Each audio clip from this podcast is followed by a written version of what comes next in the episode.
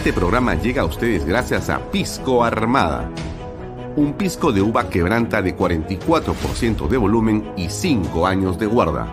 Un verdadero deleite para el paladar más exigente. Cómprelo en bodegarras.com y recuerde, tomar bebidas alcohólicas en exceso es dañino.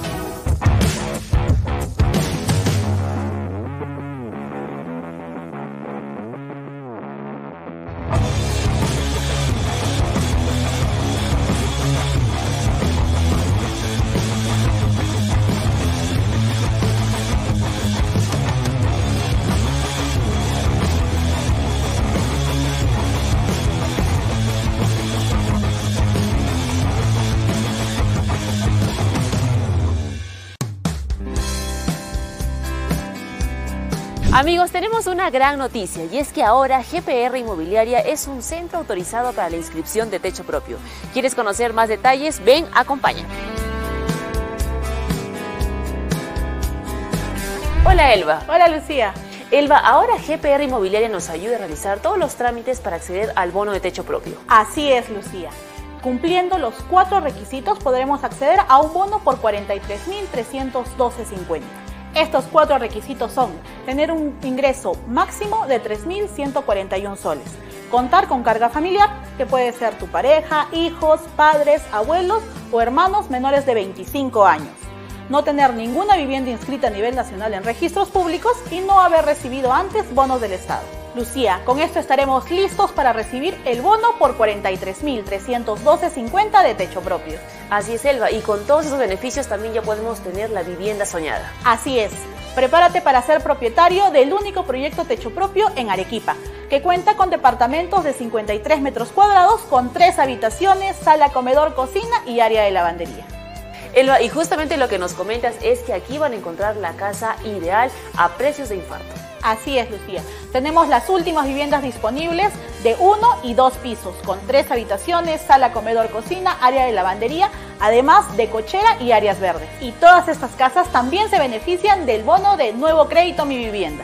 Y no podemos dejar pasar la oportunidad de mencionar los beneficios de vivir en las lomas de Yura. Así es, Lucía. El proyecto no solo te ofrece una vivienda digna, sino también que contará con áreas verdes, pistas asfaltadas, veredas, luz, agua las 24 horas del día, desagüe, alumbrado público, una zona escolar y una zona comercial. Y lo más importante, todo dentro de un condominio cerrado. Y con el financiamiento del BBVA que pone a tu disposición ahorro vivienda, permite que con una simple declaración jurada puedas demostrar tus ingresos y así de fácil adquirir tu vivienda.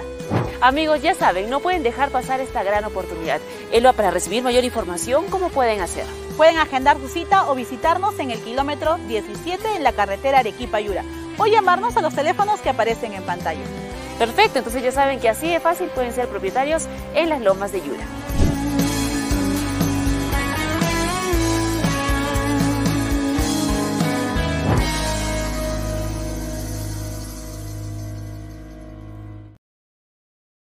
¿Qué tal amigos? Muy buenas tardes. Gracias por acompañarnos. Bienvenidos a esta nueva edición de Bahía Talks por Canal B, el canal del Bicentenario. Son las 6 y 31 de la tarde. El día es primero de septiembre del 2023. Nos acercamos lentamente, pero con seguridad hacia fin de año. Este año 23 lleno de desafíos, lleno de situaciones complejas. Espero que usted haya sido un año regular o bueno. Bien, em, nos puede seguir, por supuesto, en las redes sociales de Alfonso Baella Herrera, en las redes sociales de Canal B, la página web de Canal B, las aplicaciones de Canal B.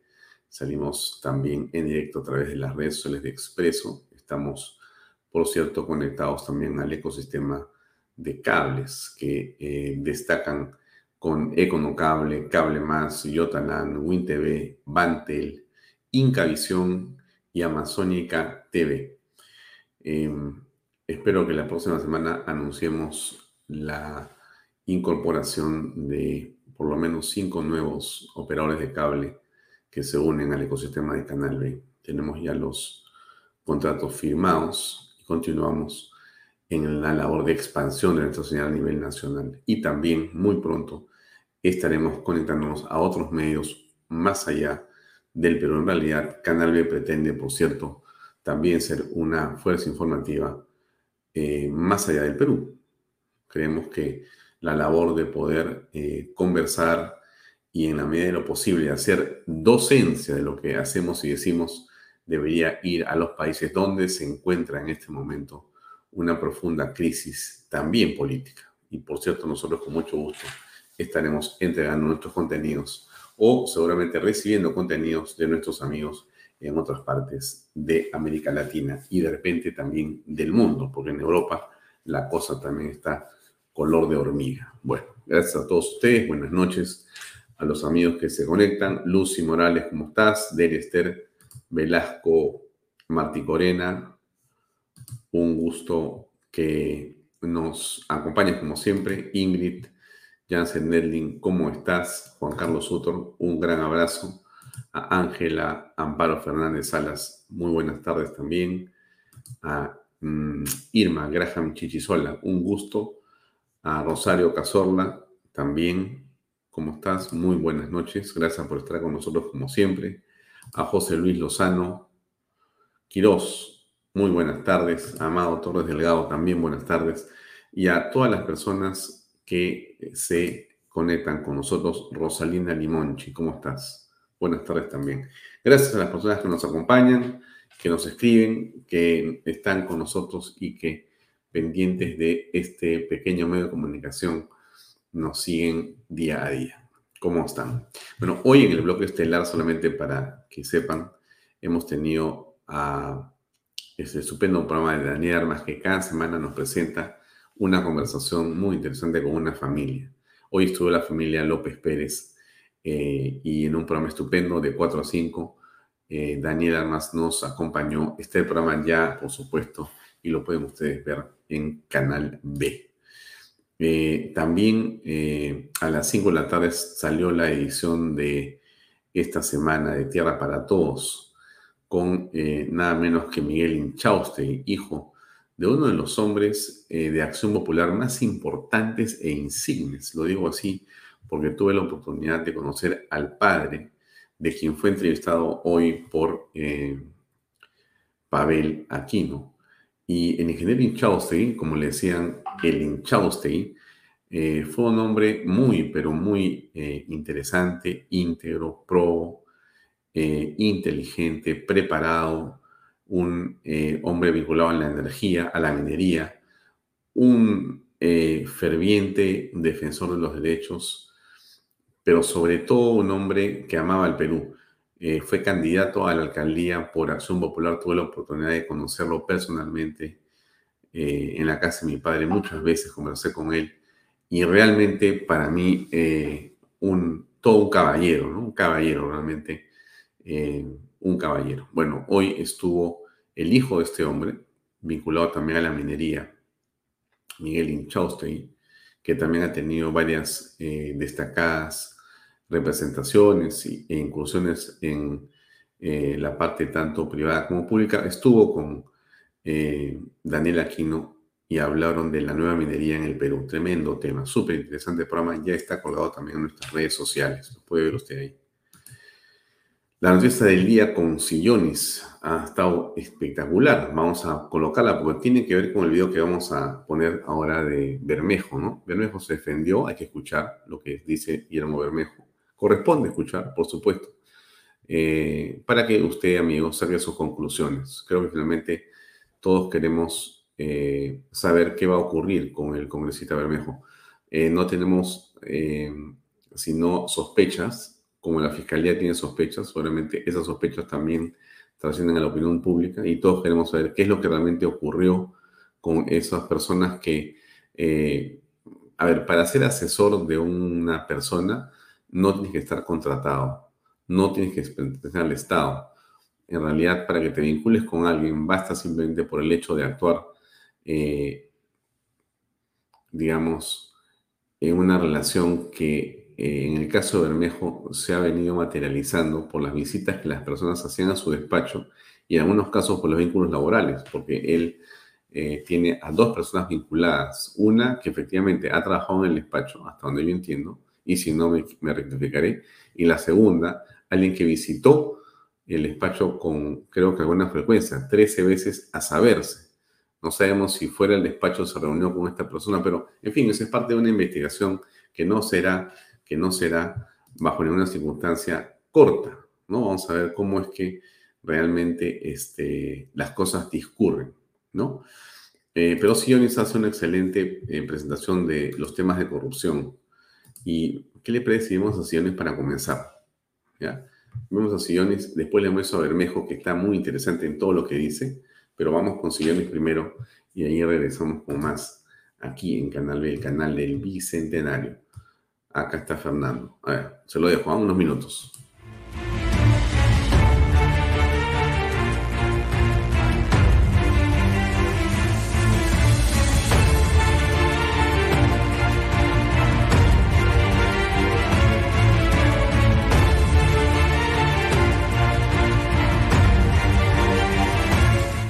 La corrupción es la madre del cordero. El eslogan favorito del expresidente Pedro Castillo, no más pobres en un país rico, debió implicar honestidad, justicia, eficiencia. Y la expresión complementaria, palabra de maestro, debió implicar honorabilidad, cumplimiento y efectividad. El problema es que el eslogan en mención fue solo eso, un eslogan nada que ver con la realidad de los hechos. Corrupción sin precedentes. Eso es lo que más se vio en el desastroso gobierno de Castillo. Las primeras designaciones de funcionarios gubernamentales, ministros, directores, asesores y demás, fueron por demás reveladoras. Coimeros, chantajistas, clientelistas, impostores, traficantes de licencias, terroristas, narcotraficantes, mafiosos, violadores, alcohólicos, gente de la peor calaña asumió los más altos cargos gubernamentales. Ahora bien, es verdad, corrupción hemos tenido siempre. Por ello no tenemos agua, salud, educación y seguridad. Por ello fracasó la regionalización. Por ello hay gente pobre que vive miserablemente.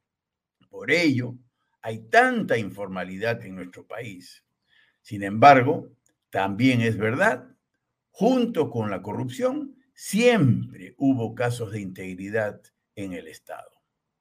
Como que la corrupción convive con la honestidad, tal cual la parábola del trigo y la cizaña. Jueces corruptos y jueces probos médicos mafiosos y médicos abnegados, funcionarios coimeros y funcionarios honestos, etc. El Estado peruano tiene de todo, bueno y malo. Sin embargo, el gobierno del expresidente Castillo pretendió destruir todo lo bueno que había en el Estado. Mucho cuidado los corruptos son en esencia cínicos, mentirosos, traicioneros y todo lo demás. Firman cualquier declaración sin reparo alguno, como la proclama ciudadana que firmaron antes de las elecciones del 2021 los entonces candidatos Pedro Castillo y Keiko Fujimori. Para Castillo, esa proclama fue tan solo un papel obsoleto cuyo contenido no sirvió para nada. Para los corruptos, jurar es como eructar. Incluso muchos enarbolan la bandera de la lucha contra la corrupción. Les gusta fungir de santurrones. Para muestra un botón. Martín Vizcarra, tremendo coimero. Otro botón, Vladimir Cerrón, otro tremendo coimero y mil casos más. Una vez le escuché decir al cardenal Pedro Barreto, arzobispo de Huancayo, que los corruptos van más allá de la fragilidad natural de los seres humanos. Las personas corruptas están ancladas en sus autosuficiencias. No saben reconocer sus actitudes fraudulentas. ni mucho menos arrepentirse de ellas. Los corruptos se hunden cada vez más en el fango de la mentira y la maldad. Viven sumidos en la corrupción, pero no lo quieren reconocer. En el fondo son unos cobardes. Su hipocresía no tiene límites. Los corruptos son personas desintegradas, se sirven de todos sus poderes para dejar secuelas de miseria en la gran mayoría de la población. Aparecen como personas eh, buenas que cumplen externamente las normas, pero sus corazones están llenos de podredumbre e inmoralidad. Viven una doble vida. Sus conversaciones privadas, sobre todo sus WhatsApps, los pintan de cuerpo entero. Por eso, a los corruptos se les dice también sepulcros blanqueados, llenos de huesos secos y podredumbre. La corrupción es como la adicción a las drogas. El soborno o la coima comienza por un pequeño sobre que luego se convierte en adicción. Los corruptos son lo peor de la especie humana. Dan de comer a sus hijos pan sucio. No tienen dignidad. Ahora bien, el problema es que la corrupción no es solo una afrenta, una vergüenza o un deshonor. La corrupción es mucho más que un descaro moral. La corrupción es sobre todo una pesada e injusta carga para la población civil. Por eso hay que combatirla con firmeza y valentía. Pero dado que el gobierno no podrá combatir la corrupción, puesto que el gobierno es la corrupción, tenemos que hacerle frente desde la ciudadanía. No queda otra.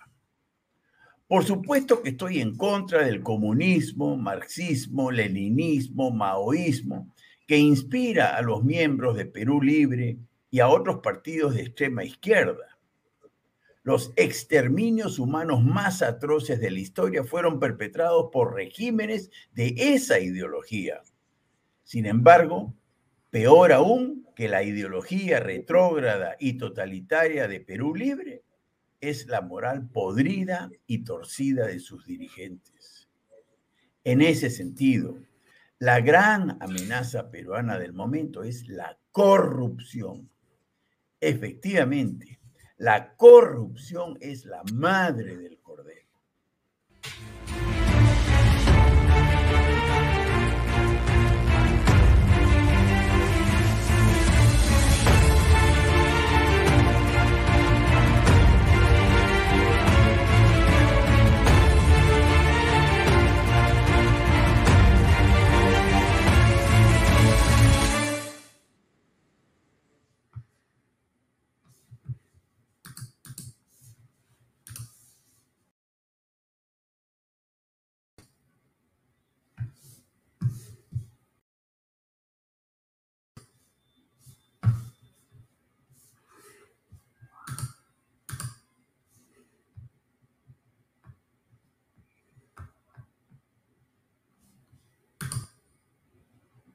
Algo pasó.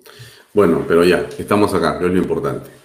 Bien, amigos, em, lo que tenemos hoy como entrevista de fondo es una conversación con Luis González Posada. Él, como usted sabe, ha sido congresista de la República, ha sido ministro de Justicia, ha sido canciller de la República y por eso vamos a querer tocar con él varios temas relacionados a lo que ocurre con la CIDH, lo que ocurre con el caso de Polay, lo que está sucediendo con el caso en general de las relaciones internacionales del Perú. ¿Qué pasa con el reino de Marruecos? ¿Cuál es la actitud y cuál es, eh, digamos, eh, la manera como el gobierno de eh, la presidenta Boluarte va a rectificar lo que hizo Pedro Castillo con respecto, evidentemente, del Reino de Marruecos, que es eh, un país que tiene relaciones con nosotros durante décadas y solamente ha tenido actos de generosidad, de respeto, de desprendimiento, de colaboración permanente con el pueblo peruano. ¿Por qué esas relaciones se han visto, digamos, desdibujadas, complicadas y puestas en una especie de pausa.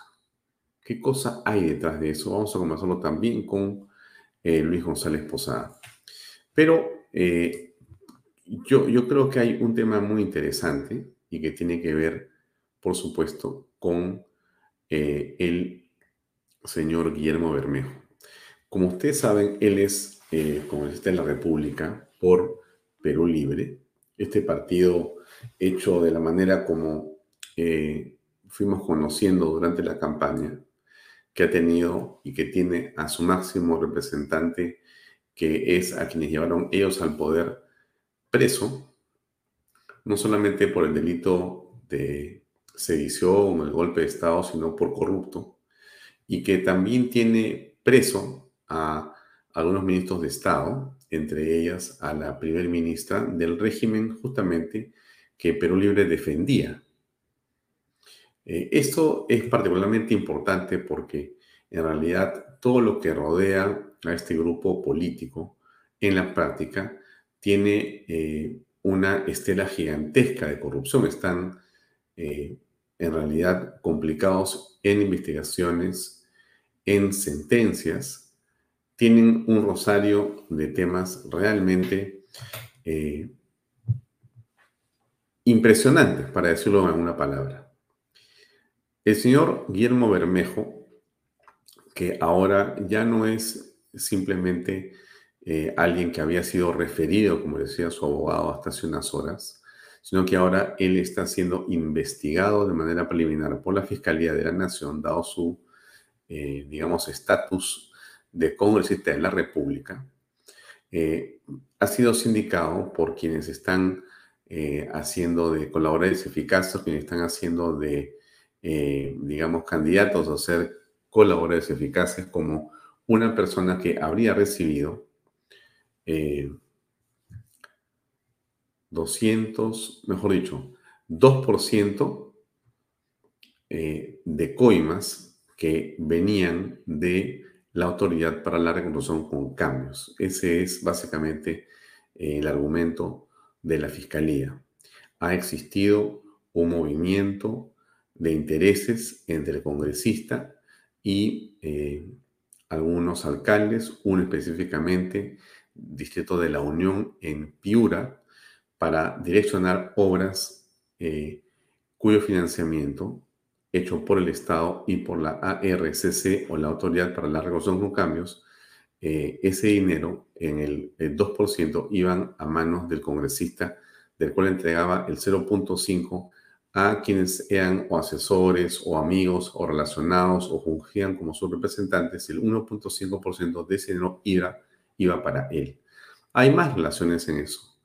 Y eso es de lo que se está investigando. En esa tesis está la Fiscalía en este momento eh, inmersa. Según la Fiscalía, hay, una, hay delitos, eh, digamos, eh, de por medio que no son eh.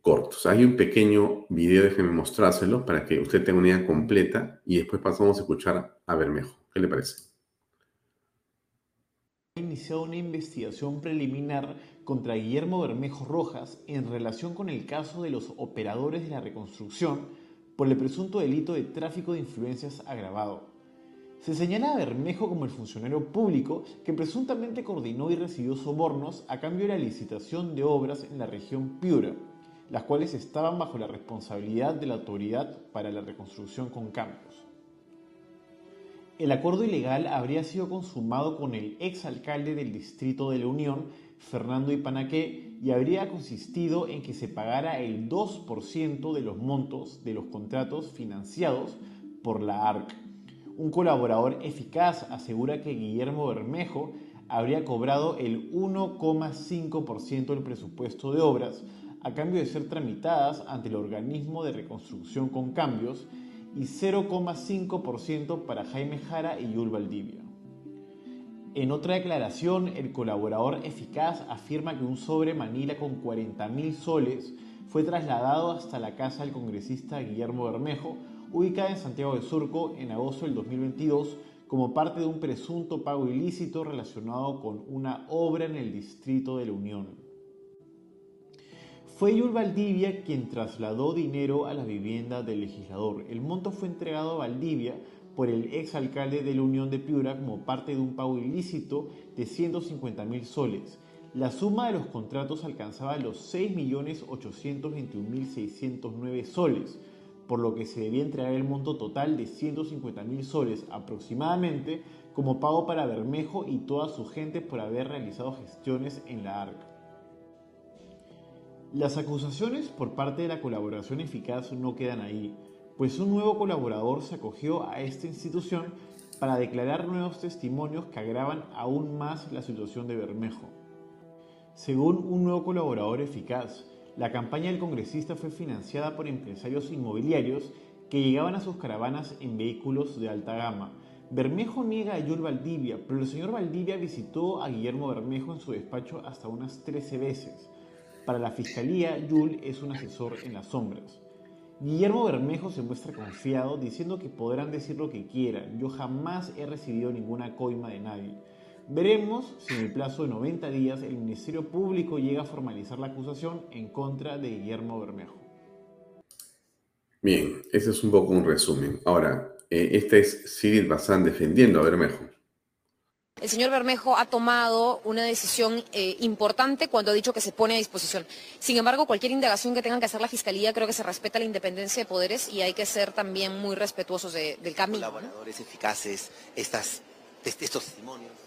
Mire, hay muchos colaboradores eficaces que han dicho muchas cosas que después de años no han sido probadas aún. Eh, creo que muchos peruanos merecen que la justicia no solamente tarde y no se sabe si llegue, sino que además se acelere en sus investigaciones, en particular cuando hay un parlamentario en funciones de por medio. Entonces lo que pedimos es celeridad para que también el congresista Bermejo pueda eh, quedar exculpado, eh, limpio o de lo contrario que la investigación proceda como debe ser. ¿Respondió a bancada? Digamos, ¿ustedes han tenido un informe de parte de? Eh, en sus descargos está que él no está involucrado, que la persona que está colaborando no es un trabajador, como ya lo ha dicho, ni ha sido trabajador ni es un trabajador actual, y lo que diga está completamente en tela de juicio. El bueno, pues sí, qué interesante este, escuchar esto que dice la eh, congresista Sigrid Bazán y aplicarlo a Keiko Fujimori, ¿no? La justicia debe ser célere, eh, cuidado con los testimonios, hay que probarlos, etcétera, etcétera, etcétera, ¿no? Em, muy, muy, muy, muy interesante. Para unos, una forma de justicia, para otros, otra forma de justicia.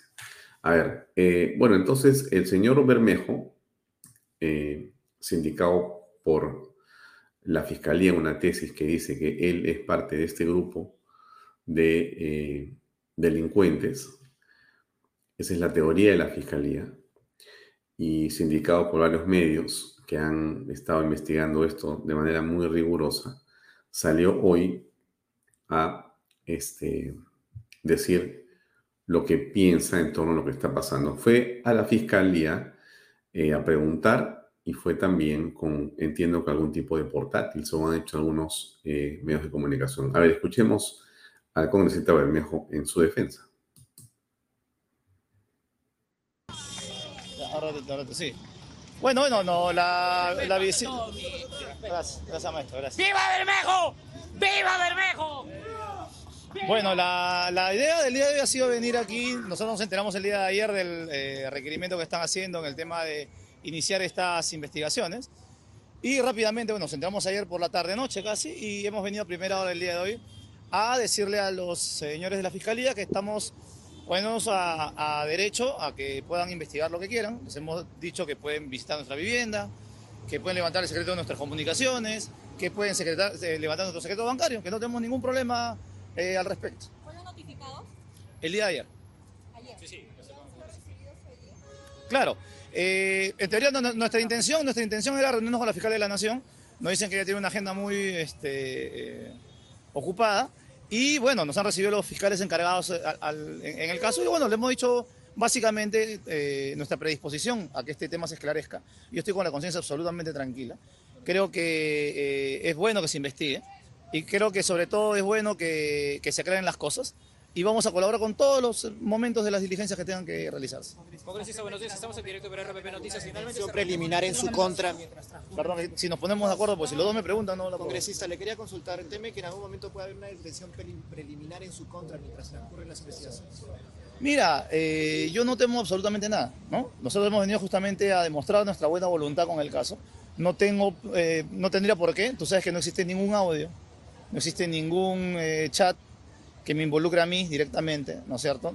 Los, pro- los propios, los propios. eh, mira, eso también hay que aclarar, ¿no? Son aspirantes a colaboradores eficaces. Yo creo que ustedes ya son periodistas de, de carrera y deben saber separar lo que es un colaborador eficaz de lo que es un aspirante a colaborador eficaz. El aspirante a colaborador eficaz todavía no tiene esa categoría. Y todo lo que él diga tiene que corroborar. ¿Se corrobora con un dicho? No, se corrobora con un hecho.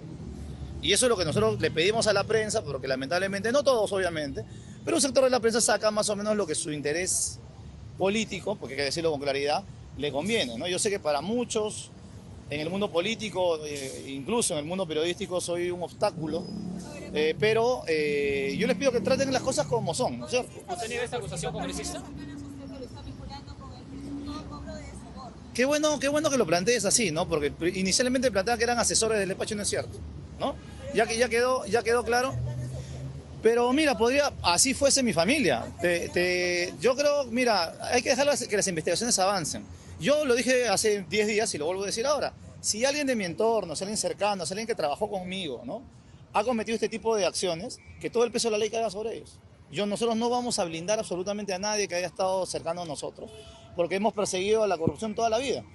Y no estaría aquí poniéndome a derecho y, y dando la cara si no estuviera con la conciencia tranquila, ¿no? ¿Usted niega estas acusaciones? Por supuesto. Y mire, lo vamos a probar.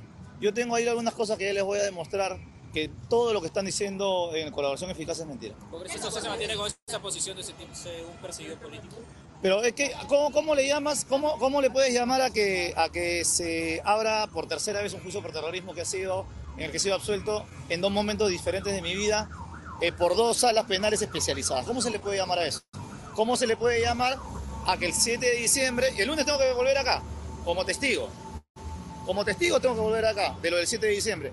La- un sector político, discúlpame, porque tú me has preguntado, quiero responderte. Un sector político dijo, ¿no? y, y sobre todo de la prensa, que yo había hecho el discurso de Pedro Castillo, que yo había estado con él el día del golpe de Estado, que yo, no sé. Eso se- en el tiempo que pasó, que se cayó. Luego dijeron que yo había levantado a la gente en Ica. ¿Qué pasó con eso? Que también fue mentira. Que yo había levantado a la gente en San Marcos. ¿Qué se demostró? Que también era mentira. Que yo había financiado las marchas. ¿Se demostró? No, también mentira. Eh, que los 90 celulares, 60 celulares, ya me ya perdí la cuenta. Que lo sacaron en, en un canal muy conocido. ¿Y qué pasó al final? También era mentira. Así que ya estoy acostumbrado a este tipo de ataques y si no le llamamos persecución política, llamémosle de otra manera, pero esto no es normal. Congresista, ¿cuál es su opinión sobre eh, el tema de Víctor Polay Campos eh, actualmente?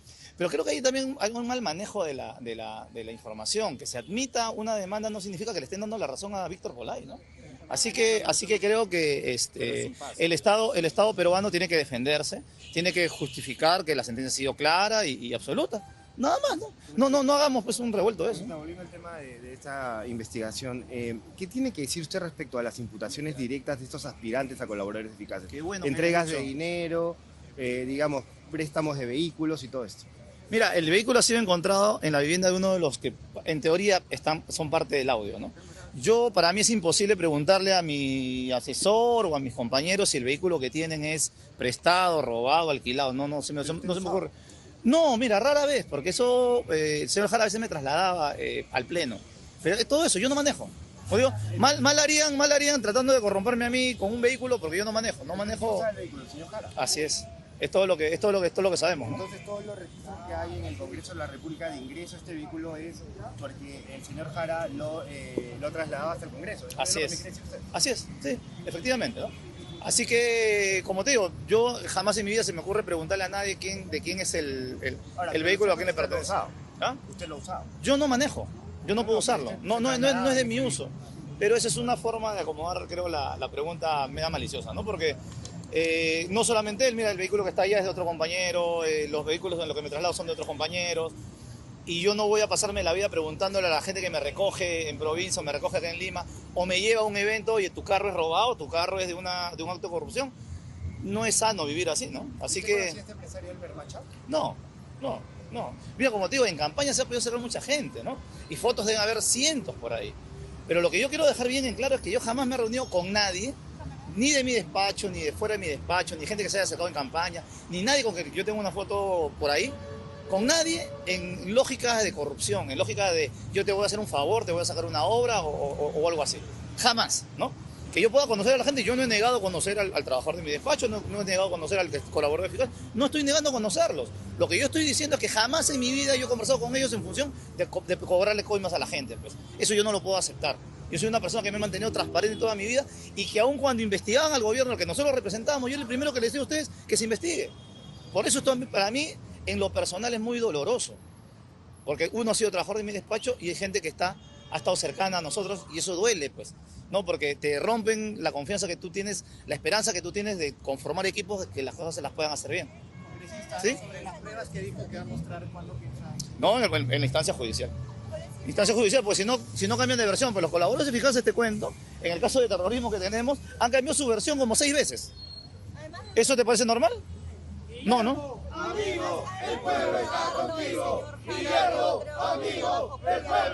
Que no te escuché bien, no te escuché. Perdón, de, de nuevo. Era, era- era un técnico en el despacho, nada más. ¿no? Era un técnico en el despacho. O sea, en el despacho, tú sabes, y tal vez es un error de nosotros, ¿no? Nosotros atendemos, nosotros, nosotros atendemos en el despacho de 9 a 5 todos los días. Todos los días, ¿no? Mira, la gente sube mucho a nuestro despacho. Si tú vas al, al- al edificio nuestro, vas a entender ahí que nosotros debemos ser la- el, el- el- el despacho que más personas atienden en el día. Entonces, de acuerdo a cómo va entrando la gente, se va, se va distribuyendo, ¿no? El señor atendía a la gente. Sí, claro, como todo. Ese, tú puedes seguir mis redes sociales. Yo todas las semanas, todos los días casi, me reúno con gente en mi despacho afuera. Así que, por eso te digo, ¿no? Para mí, si se demostrara que esto ha sido así, sería muy doloroso.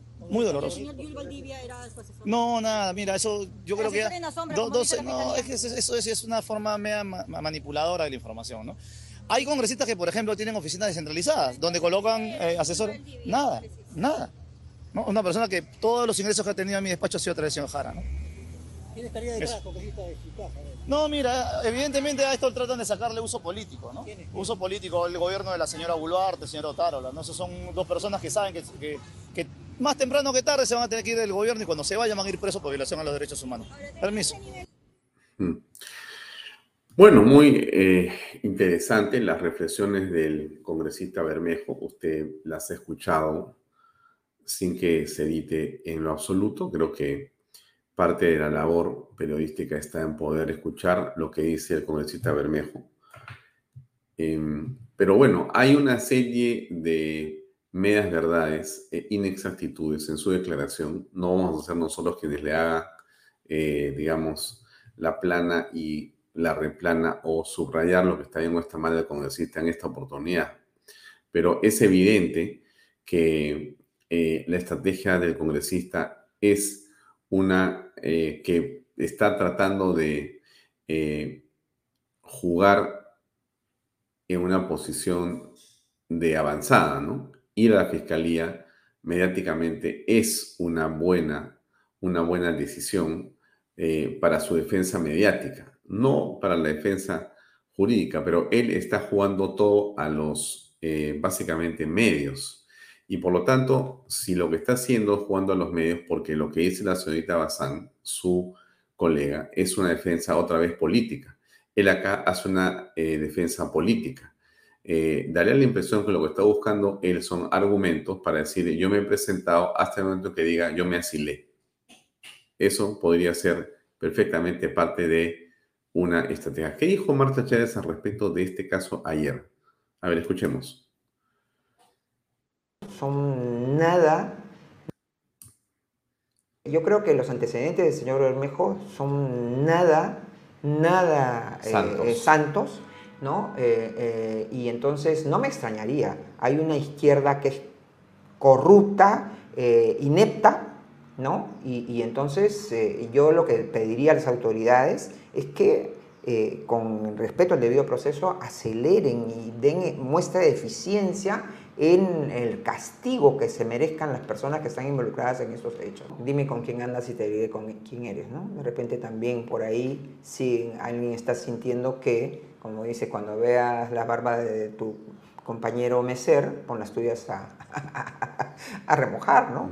Entonces este, puede haber esa suerte de, eh, de protección, autoprotección en la, en la complicidad, ¿no? Entonces, Porque no es el único caso. O sea, Bermejo es algo que está hoy en, digamos, el, la primera página de los medios. A todo preocupa porque él ha tenido una, digamos, este, actitud confrontacional con eh, todo el bloque democrático en general.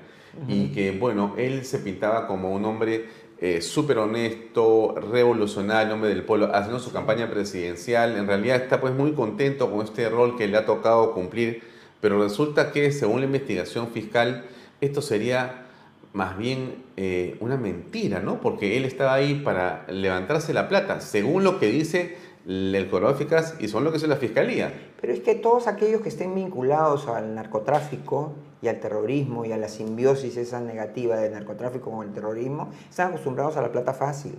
Entonces los antecedentes del señor Bermejo no lo ayudan, más bien hemos estado tratando de, poner una, ¿no? de, de engañarnos. Yo no confiaría para nada en la decencia de una persona que viene con los antecedentes que vino el señor Bermejo al Congreso de la República. Hmm. Bueno, eh, es una presunción, entiendo yo lo que está diciendo la doctora Marta Chávez. Estamos en un mundo en este momento de las conjeturas porque no podemos saber qué hizo Bermejo, qué ha estado haciendo Bermejo.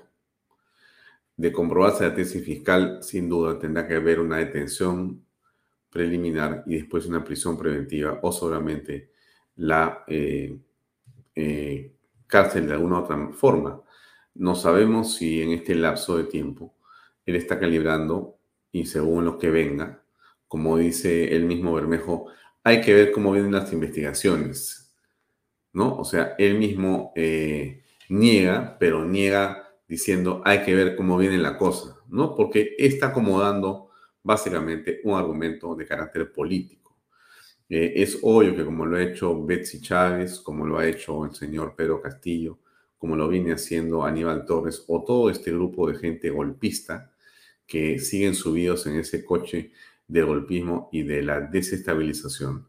Todo este grupo sigue eh, argumentando que todo lo que les pasa a ellos es producto de una tierra política, de una confrontación política de un odio que le tienen a ellos porque ellos realmente representan al pueblo y que todo esto es culpa o de la derecha o del capitalismo o de los este, eh, poderes fácticos y de cuanto Cuco han venido inventando, como lo hace toda la izquierda en América Latina y en el mundo, para justificar sus latrocinios. Al final los ladrones son los que dicen que ojo con los ladrones, ¿no? Es la típica siempre de la izquierda, donde hay un izquierdista eh, yo recuerdo izquierdistas de otro nivel, ¿no? Yo tuve la oportunidad, como usted debe haber recordado, hemos transmitido no hace mucho un programa que hizo mi padre, que se llamó Los Caminos del Poder, en la que se hizo la biografía de Alfonso Arantes Lingán. Si usted entra en la página web de Canal B, eh, va a encontrar ese programa. Déjenme buscárselo un ratito para ponérselo. no, no le voy a poner el programa, solamente le voy a decir dónde está. Porque sí me parece útil por lo que estamos hablando, ¿no? Estamos hablando de los, de los, este, digamos, miembros de la izquierda, ¿no? La izquierda tiene eh, una prédica, tiene una forma de actuar, pero esa prédica se contradice permanentemente. Esta es la página, déjenme hacerme yo más chiquito, la página web de este Canal B. Si usted entra a la página y pone acá eh, programas, ¿correcto? Va a ver toda nuestra programación. Y si usted baja acá, va a ver una cosa que se llama archivo político. Esto que está aquí, sale mi foto. Entonces usted le da clic acá y usted acá tiene varios programas, que son programas muy interesantes que algunos son míos, otros son de mi padre. Eh, este, este programa que está acá, por ejemplo, es un penal, es una visita de mi padre, vaya tuesta, al penal de Santa Mónica. Muy, pero muy interesante, pero súper interesante. Una entrevista con Kenny Fukimori, con Arad Tudela en el año este, 22, con eh, un colega que ha fallecido ya, Juan Carlos Valdivia, con Mulder, con Hugo Teve, estupendo, estupenda entrevista con Francisco Tudela, de primera, de primera. Recomiendo ver esa entrevista. Con Javier Ayerristra, tan mentado en las últimas horas. Con Susel Paredes cuando da entrevistas, ya no da entrevistas. Eh, con el estupendo Richard Webb, con Miklos Lukács antes de ser famoso. Eh, y con Villastein, en estupendo definición de lo que son los caviares, y una serie de personajes y personalidades muy importantes. Si no me equivoco, espero no equivocarme, si yo sigo avanzando en esto, encontraremos una entrevista. Está acá Gilberto Hume, está Hernando de Soto, Marta Chávez hace. ¿Cuánto tiempo? Esa entrevista es del año 22 también. Eh, o antes, si no me equivoco.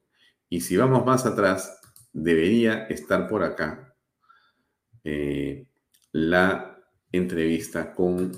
Eh, pero no le encuentro, pucha madre, me parece que no está aquí. Bueno, déjeme ver dónde está esa entrevista, porque la hemos puesto y ha sido muy, muy, muy comentada. ¿En dónde la teníamos? Eh, a ver, déjeme, déjeme este, buscarla y se las voy a, comentar la próxima, la próxima edición de Canal B, de Vaya Talks. Pero, ¿cuál era el punto, no? En esa entrevista, se de Alfonso Barrantes Lingán, se entrevistaba a Barrantes Lingán, se viajó con él a San Miguel de Payaques, creo que se llamaba, que queda en otra zona, no es Chota, sino en otra zona de Cajamarca.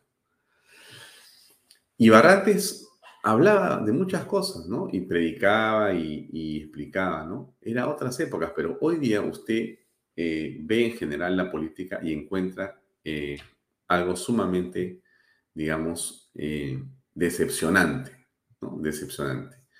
Bien, a ver, quiero cambiar un poquito de tema. Vamos a poner la entrevista con este. Vamos a pasar a ver la entrevista con Luis González Posada. Escuchemos lo que dijo el primer ministro hace unos segundos sobre el tema de eh, Polay. Y ahí pasamos con Lucho González Posada. Este ciudadano condenado por terrorismo denuncia exitosa. Sostiene, sostiene que se habrían vulnerado los derechos a las garantías judiciales que están en la Convención Interamericana de Derechos Humanos, que se habría vulnerado el principio de legalidad y no retroactividad y la protección judicial. La primera aclaración es que esta denuncia, este petitorio, no tiene relación alguna con la condena y la carcelería efectiva que purga este terrorista condenado a prisión por los crímenes que cometió en contra de millones de peruanos y de la propiedad. Eh, creo que como presidente del Consejo de Ministros y como lo ha dicho la señora Presidenta de la República en la mañana. De... Bueno, ha marcado una posición, ¿no? Eso me parece bastante bueno por parte del gobierno. Ahora bien, déjeme, ya lo, me lo ubicó Alejandro Peña, Alexandro Peña, siempre atento al programa, y ahí, y ahí termino, pero mire, aquí está, si usted va a Bahía Talks, o sea, en programas, eh, en la página web, y busca el programa del 8 de junio y del 7 de junio, están los dos, usted va a encontrar ahí las dos entrevistas, o eh, son una hora dura cada, cada programa, y es eh, esta, este especial eh, con Alfonso Barrantes Lingán. Yo lo presenté en la casa de mi padre, y esta es la biografía, ahí está mi viejo tan lindo, caramba, y hay figuras acá como Barrantes Lingán, está también, por cierto, otras ilustres figuras de la izquierda de esa época. Está el doctor Enrique Bernales. Y el diálogo político de la entrevista es fantástico, ¿no? Mi padre era un tipo brillante, en realidad. Eh, pero, en fin, en todo caso, era una izquierda que tenía concordancia entre su prédica y su vida. Había una coherencia. Había una coherencia no era la extracción social solamente, era la forma de vivir de muchos de estos políticos de izquierda de antaño.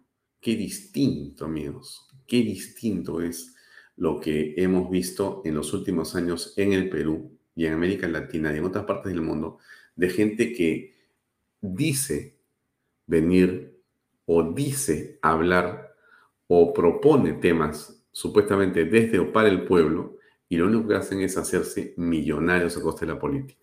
Millonarios a costa de la política. Otro lote. Gracias, Fernando Braschi. Así es. Otro lote. Este, pero en fin, lo dejo ahí. Hablemos con el eh, doctor Luis González Posada y estoy seguro que la entrevista va a ser de su agrado. Escuchemos a continuación esta conversación.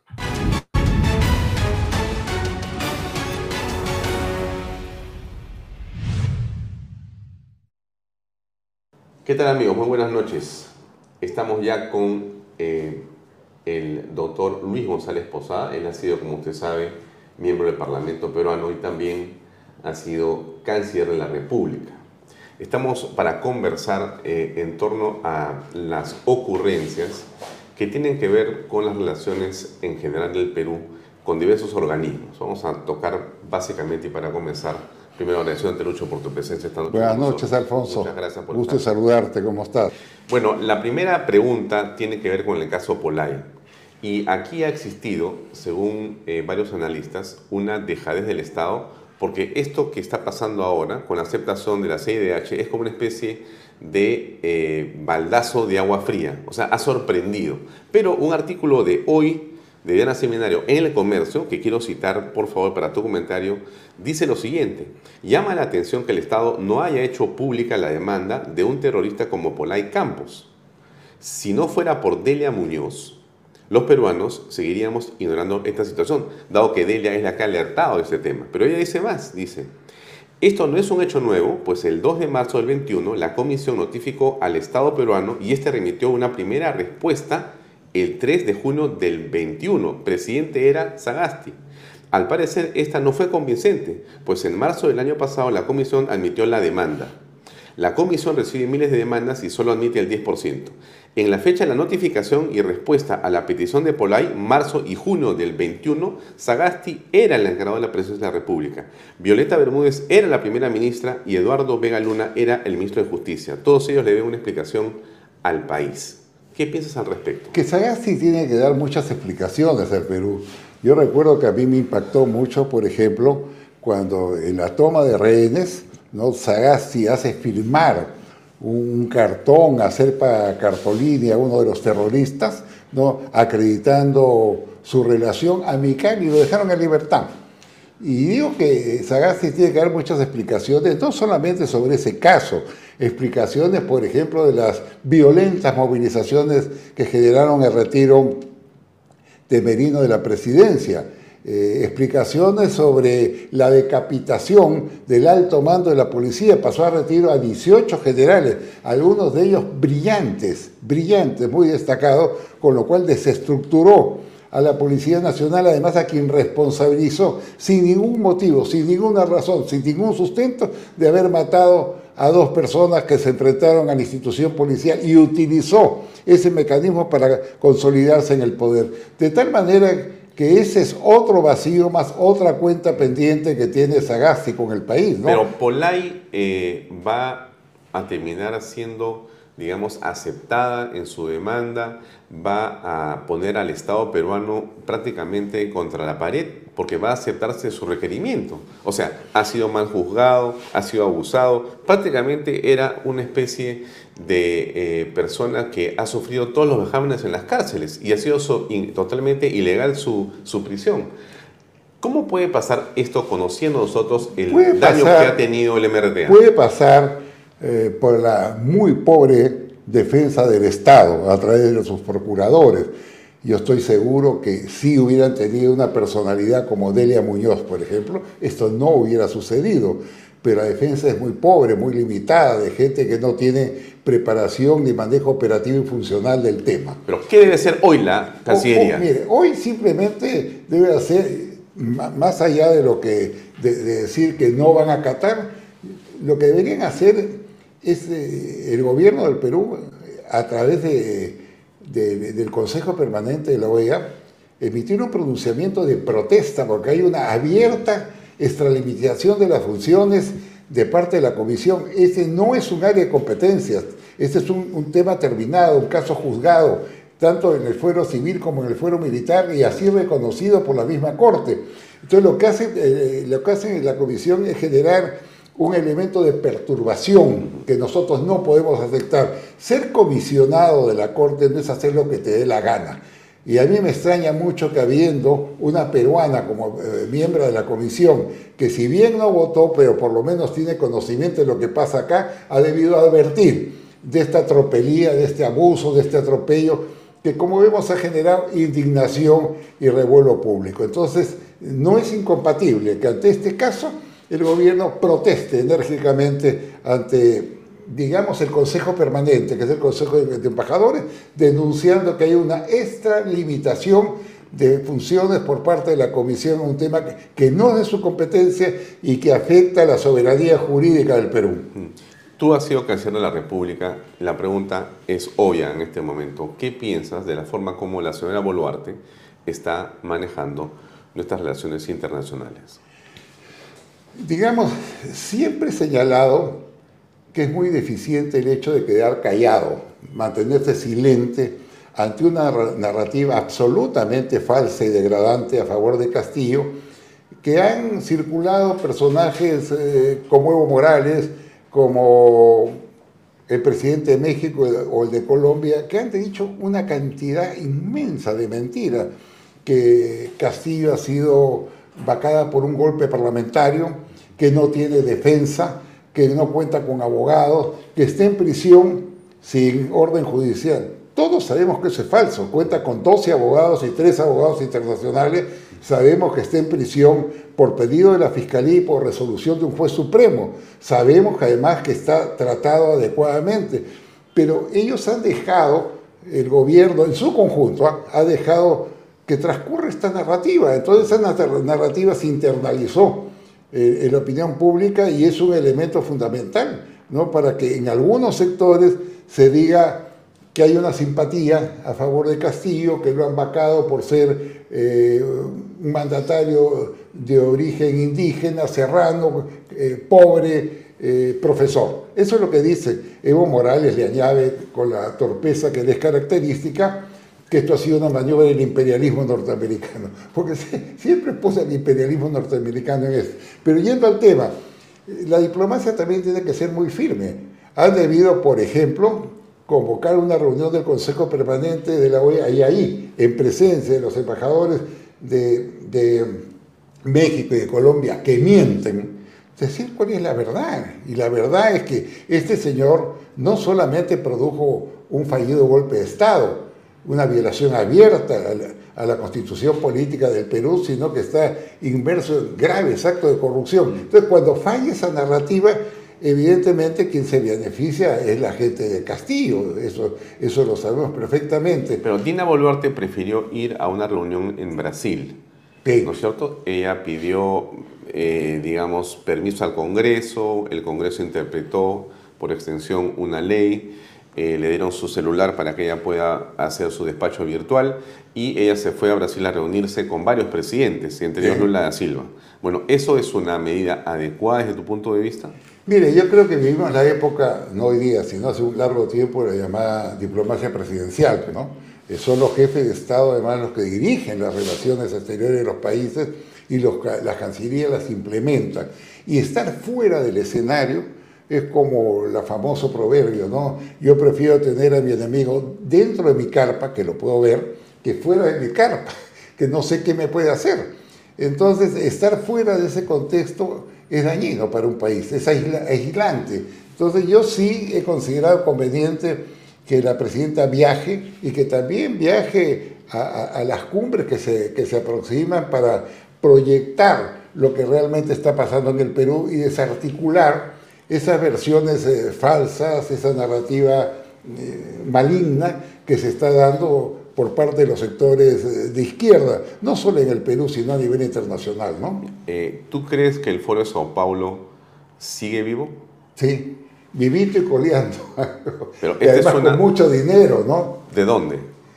Bueno, eso habría que preguntarle a Venezuela sobre todo. Mire, el Foro de Sao Paulo nace, y hay que pensar bien en el tema, cuando cae el muro de Berlín y cae eh, la Unión Soviética, entonces las izquierdas que vivían de los pasajes, las invitaciones, los viajes, los emolumentos y el financiamiento de Rusia, se quedan desamparados. Entonces, el Foro de Sao Paulo es la respuesta, lo constituye Lula de Brasil con Fidel Castro. Ahí está, ellos son los dos padrinos de- del Foro de Sao Paulo que tiene por objetivo cubrir ese vacío y naturalmente eh, nuevamente compactar a los grupos de izquierda y expandirlo. Y el dinero brasileño fue muy importante hasta que llegó Chávez. Chávez evidentemente abrió las arcas y financió eventos enormes. Por ejemplo, el foro cuando reúne, no sé si fue el último evento, el anterior, reunió a 200 o 300 invitados. Esa gente se les paga pasajes, estadía, alimentación, automóviles, ceremonia. Eso cuesta un mundo de plata. Entonces el foro sí tiene dinero para financiar esas actividades y también para darle asesoría técnica y apoyo económico a aquellos candidatos, grupos, partidos, agrupaciones que estén en su línea política. Sí es poderoso y hoy día ha sido eh, reforzado por el grupo de Puebla que lo conforman X cantidad de personalidades de izquierda. Acá la, la señora eh, Verónica Mendoza. Verónica Mendoza, yo no sé qué, qué hace, ¿no? pero lo que sí sé es que firma todos los, los- los comunicados del Foro de Sao Paulo, donde también han salido en defensa de Castillo. Entonces, sí es una maquinaria poderosa, económicamente muy fuerte. Yo te diría que es la multinacional más poderosa eh, de tipo político que existe, que existe en- en el hemisferio. ¿Tú dirías que la izquierda en el continente está, digamos, retrocediendo por el triunfo del centro o la derecha? ¿Qué piensas del triunfo de Milei, por ejemplo? De Bueno. esta primera etapa eh, que ha ganado y cómo ves su posibilidad de ganar en la presidencial en los próximos meses. A ver, yo diría que la izquierda está atrofiada. O sea, no ha salido de su libreto eh, de 1960, 61, no ha evolucionado. Y lo tienes en lo siguiente, ¿no? Tres eh, gobiernos de izquierda, por así decirlo, Cuba, Venezuela y Nicaragua, tienen características comunes. Primero, la perpetuación en el poder. Cuba tiene 64 años el gobierno no hay ningún tipo de libertad, no puedes tú eh, eh, emitir una publicación, convocar una reunión. Si lo haces como pasó, te meten a la cárcel. Se llevaron a la cárcel cuando los muchachos salieron a manifestarse pacíficamente a 1.500 de ellos, de los cuales muchos han sido sancionados con penas privativas de libertad hasta 15 años, por protestar, por decir queremos más bienestar sin ningún acto de violencia, los acuchillaron. Esa es Cuba. ¿verdad? Pero tiene una segunda característica, mucha pobreza. Es un país muy pobre, con un descalabro económico sorprendente, a pesar que ha vivido de subsidios, de apoyo de la Unión Soviética, de Venezuela, de Europa mismo, y que sigue recurriendo a lo mismo, ese bloqueo norteamericano, pero el bloqueo norteamericano, ¿acaso, acaso es solo la única fuente de comercio? No, ni Europa, ni Asia, ni África, ningún país lo bloquea. Pero ese es el argumento para compactar y victimizar a su gobierno y victimizarse. Tú tienes el caso eh, de Venezuela, están en el gobierno desde 1999. ¿eh? 1999. Y a través de sucesivas reelecciones se mantienen. Una sola cifra demuestra la catástrofe venezolana. De acuerdo a las Naciones Unidas, al alto comisionado, 7 millones 100 mil venezolanos han salido de su país en busca de seguridad, de empleo, de medicina. ¿Aquí han llegado cuánto? ¿Casi dos? 7 millones 100 mil. Aquí al Perú. De acá, un millón ¿900? 500 mil por lo menos. ¿eh? ya. Un millón Esos son los 500 que están contabilizados. Gente muy buena ha venido acá también, pero también han vendido, que es el producto de exportación maligno de Maduro, esto, estos, este, Las mafias. Los trenes. eh, El tren de Aragua. claro, estas mafias eh, que asesinan. Mire, por ejemplo, eh, eh, el estadística nos dice que solo este año han habido 275 asesinatos por sicariato este año, ¿correcto? Pero también nos dice que han habido 2.400 casos registrados eh, de, de trata de personas, o sea, eh, ellos utilizan a estas mujeres para prostituirlas, ¿no? Y que les han dejado como, dejan como ingresos, según la Defensoría del Pueblo, unos 1.300 millones de dólares al año. Esa es la exportación maligna que ha hecho Maduro. Maligna, ¿no? Y que los vemos que esta gente sigue matando, sigue explotando mujeres, sigue cometiendo delitos que los peruanos no conocíamos. Entonces, volviendo al tema, esa es Venezuela. Claro. Nicaragua es lo mismo, pues Nicaragua, entre los gobiernos que tuvo eh, Ortega, que es un sátrapa, ¿no? Eh, cuando era jefe, eh, digamos, del Frente Sandinista de Liberación Nacional, y ahora, a través de sus recibidas elecciones, va a acumular 31 años en el poder. Pero ocurre lo mismo. Así como en Venezuela se han escapado 7 millones y mil personas, y Cuba, a lo largo de la historia se han escapado cerca de 3 millones de personas, en Nicaragua. Son 750 mil nicaragüenses que han tenido que huir a Costa Rica, básicamente, ante un gobierno que confisca los bienes de la iglesia, ataca templos, eh, apresa sacerdotes, deporta y quita la nacionalidad a, los ciudadanos. Hasta el local de la Cruz Roja se lo quitaron, Falta reconocer... De las Madres Teresa de Calcuta. Sí, las Madres de Teresa de Calcuta, que, es un, digamos, un sector de bondad. las expulsaron del país. Falta recordar el caso de Perú, con el gobierno de Pedro Castillo, donde no se salió tanta gente, pero sí salieron decenas de millones de dólares de gente espantada por lo que podía ocurrir acá con una expropiación que estaba en marcha en la cabeza de Pedro Castillo Suhuete. Pero yo regreso al caso de Milei. Milei ah, es una esperanza. estaba dando, una visión general. Esa es la izquierda. Esa es la izquierda. Y en Argentina. Entonces, ¿qué ha pasado en Argentina? ¿Cómo así se ha producido el triunfo? no solamente que ha convertido un país riquísimo como Argentina, que era una potencia mundial, una reserva enorme de grano, de carne, la ha convertido en un país pobre, una inflación galopante, un desempleo vil, ¿no? Y esa ha sido la izquierda a la cual añades algo más. Esa misma izquierda es la que apoya a los gobiernos de Cuba, de Nicaragua, de Venezuela o de Bolivia, ¿no? Esa es la misma izquierda, pero con una característica nacional, robos. La señora Kirchner ha robado, está imputada por robos por más de mil millones de dólares, no te lo digo yo o Alfonso Baella, lo dicen los jueces, que le han sancionado a pena de cárcel, a pena de prisión, creo por seis o ocho años, que está suspendida porque ella tiene el fuero vicepresidente. Entonces, el kirchnerismo ha generado inflación, clientelaje, barras bravas, piqueteros, esos que paralizan las vías con exigencia, y ha generado una recesión enorme. Por eso surge mi ley, que más allá... Eh, de la espuma, de la espuma, lo que quiere decir que hay que luchar contra el kirchnerismo, que es una expresión degradada del peronismo, y además hay que pelear por la economía de mercado, por la democracia, por la libertad y por hacer de la política un ejercicio de decencia. ¿Ganará mi ley? Eso es lo que dice mi ley. Y en el caso de Ecuador, Novoa quedó segundo, pero la candidata Correa sigue estando en primer lugar. ¿Qué crees que puede pasar? Novea va a ganar. Novoa, está, va, a ganar, está creciendo notablemente. Pero ese es tu deseo, más que otra cosa. Todos estos sistemas, mira, autoritarios. ¿Te refieres a la izquierda con sus sistemas autoritarios? Claro. Ahí se enfrenta a la señora González, que no es mi pariente, por si ¿Es tu pariente? No, no, ah, es, mi pariente. Entonces, la señora González, que es correísta, ¿no? Pero si tú ves hoy día los indicadores de las encuestas, no ganaría, ¿no? porque representa una posición no sectaria.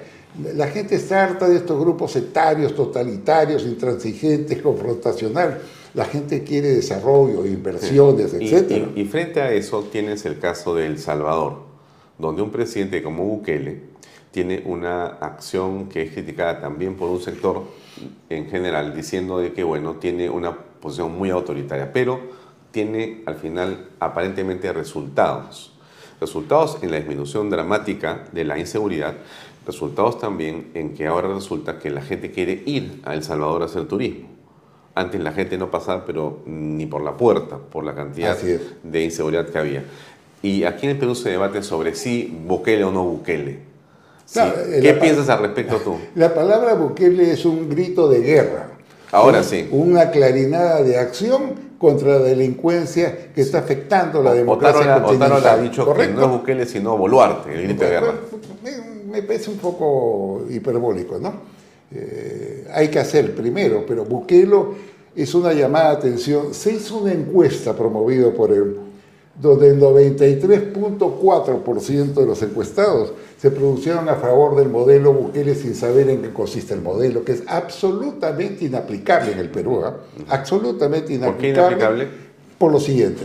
Primero, eh, El Salvador es un país pequeño. Bueno, un- pero se puede aplicar acá pues es más, a San Juan de Lurigancho. eso es más chiquito, es más chiquito que Ica. Es 1.5% del total del territorio peruano, que además a de extenso tiene costa, sierra, selva, eh, es un país y tiene eh, 34 millones de habitantes, cinco veces más que ellos. Entonces no podemos comparativamente aplicar un modelo de un lado al otro lado sin considerar la geografía y los espacios de cada nación. Eso de un lado. De otro lado, el tema de- de El Salvador se reduce a las pandillas, a las famosas malas salvatruchas, ¿no? Así es. Barrio 18, que son pandilleros, asesinos, criminales, etc. nosotros no tenemos una mala salvatrucha, acá hay una diversidad de delitos enorme, una diversidad de delitos eh, que es completamente distinta en su constitución y en su, en su versatilidad de lo que tiene El Salvador. Son Aquí modelos se que- roban celulares. pero sigo, Sí. sigo, mira. Celulares, que es un drama, ¿no? Tú sabes, acá, acá se roban 4.734 celulares al día, repito. ¿Al día? 4.000 al día. 4.000 cuatro- de acuerdo al al día? reporte del Ministerio del Interior. ¿No será al mes Cuatro- sí, o al año? No, 4.734 celulares al día. O sea, Más precisamente. Hoy día sí, se van a robar sí, 4.700 sí, celulares. 197 por hora. O sea, ahora que vamos a. Sale ya se robaron 197. Y 3 por minuto. Ese es el volumen. Pero más allá del robo, la gente que le roban son golpeadas, acuchilladas o las matan. ¿No? Entonces, este. La dimensión del delito acá es distinta, esas son nuestras malas salvatruchas, de- reducidas a nivel de celulares. Eh, lo que es inexplicable, mira, que esos celulares que roban y que los anulan automáticamente los números, los rehabilitan para poderlos vender. ¿Dónde los venden? En polvos azules, en polvos de resalos, en el hueco. Ahí están, los exhiben públicamente. Lo que debería haberse hecho hace mucho tiempo es en cada uno de estos centros comerciales poner policía no son, pues, o municipales y al primero que venda decirle enseñe usted su factura. Si no tiene factura, adentro. Adentro. El comerciante también adentro por vender artículos robados, pero no se ha hecho.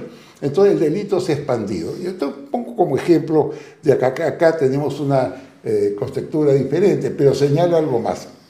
Uno no puede combatir la delincuencia y el crimen si no es en democracia. Nosotros somos un Estado constitucional de derecho, a pesar de todas nuestras precariedades, deficiencias, limitaciones. No ocurre eso en El Salvador. Recuerda solamente dos cosas. En El Salvador, Bukele ingresó al Congreso con policías y soldados, tomó el Congreso, subió al podio, se puso a rezar y salió porque lo esperaba una manifestación donde amenazó a los congresistas si no aprobaban su plan de seguridad. Eso es muy grave. es astro- Segundo, de- destituyó a la, Corte, a la, la Sala Constitucional de la Corte Suprema y al fiscal de la Nación. Ese es otro- y tercero, el tercero, pues no. Eh, de acuerdo a la Constitución de El Salvador, él no puede ir a una reelección inmediata, así lo dice la Constitución, pero se ha conseguido una sala de borregos, ¿no? como se conseguía Evo Morales en Bolivia, que han torcido la Constitución, le han dado una interpretación auténtica y ahora lo habilitan para poder postular. Entonces, es un autócrata, pues hay que señalarlo claramente. ¿no? Pero Nosotros funciona, no, ¿no? podemos aceptar regímenes de esa naturaleza. Pero el resultado es interesante porque es el presidente en América Latina que Así tiene es. mayor popularidad y todos es. quieren a un Bukele. Así es. Es más, Porque ya hay, Bukele ya hay es una palabra difusa. Es- Ya, pero- Oiga, auxilio, queremos seguridad, queremos que no maten a la Bueno, gente, no pero- la asalten, pero- no le pero roben. en realidad, este, todo lo que tú señalas, en lo que estamos de acuerdo, que, digamos, tiene como característica, no produce una solución. O sea, la gente quiere que esos teléfonos celulares no se roben. ¿Cómo se hace para evitar eso? Dos cosas. Ah, tienes Absolut- una, tienes sí, una sí, propuesta. Sí, sí, sí, cómo no. A ver. Primero, para, enf- eh, para enfrentar la delincuencia hay que hacerlo a través de un sistema integrado. Ese sistema lo conforma el Ministerio Público, el Poder Judicial, el Serenago, eh, la Fiscalía y también las empresas privadas de seguridad, porque quizás se desconoce que hay una ley específica que faculta a las empresas privadas de seguridad a coordinar y darle apoyo total a la Policía Nacional en materia de seguridad. Decirte, por ejemplo, que las empresas privadas de seguridad cuentan con 130 mil efectivos, casi el número de policías, y 48 mil o 50 mil armas de fuego debidamente registradas. Entonces, hay una ley ¿no? Que, que establece que las empresas de eh, privadas de seguridad están obligadas a cooperar por la policía. No se ha utilizado esa ley. Eso es un, hay un potencial Ya, enorme. pero ¿cómo se haría eso? O sea, que le dirías a, a Prosegur, a las compañías de vigilancia. Teléfono, conectar los teléfonos y las empresas de seguridad están, lo, lo que llaman guachimanes, los cuidadores, están en todos lados, ven algún hecho delictivo, comunican. Entonces, hay, un- hay como te digo, tiene que, que- tener una plataforma de coordinación. Pero el problema no es que el guachimán comunique, porque en la actualidad hay guachimanes por todos lados. El problema está en que se captura el delincuente Por y, eso. y- y- y sale libre a las horas. Ahí está la plataforma, pues, porque es la, es la quilla giratoria. Yo me acuerdo haber visto oficiales de la policía cuya indignación comparto, un día enseñando a, a un grupo de, de carteristas o gente que se robaba los celulares, y dice el oficial estos es la cuarta vez que los capturamos. Claro. Los capturamos y la fiscalía y el juez los pone en libertad. Bueno, para eso te digo que hay que constituir una plataforma de que coordine a todo el sector. Y lo segundo, hay que construir cárceles. Pues acá hay 40 mil, 41 mil internos de exceso en los penales, que no son penales, son depósitos humanos, escuelas de delincuentes, centros donde se organizan el crimen hacia el exterior. Hay que construir cárceles. Esto es un hecho evidente. Buenas cárceles donde trabajen los Jorge el Castillo recursos. dice que hay que ir a San Lorenzo. ¿Cómo? Jorge el Castillo dice que podría abrirse San Lorenzo. Ah, Puede abrirse mucho San Lorenzo, el frontón. Necesitamos. Sí, eh, claro, el no-. ¿Qué no, piensas? Necesitamos no, muchas cárceles, ¿no? Yo diría, por ejemplo, en la selva, en San Lorenzo. Claro, eh, pero construir es más complicado cárceles- que... Cárceles de, de alta peligrosidad. Los sicarios, los violadores de menores, los asesinos, esos tienen que ir a una cárcel especial con mucha seguridad.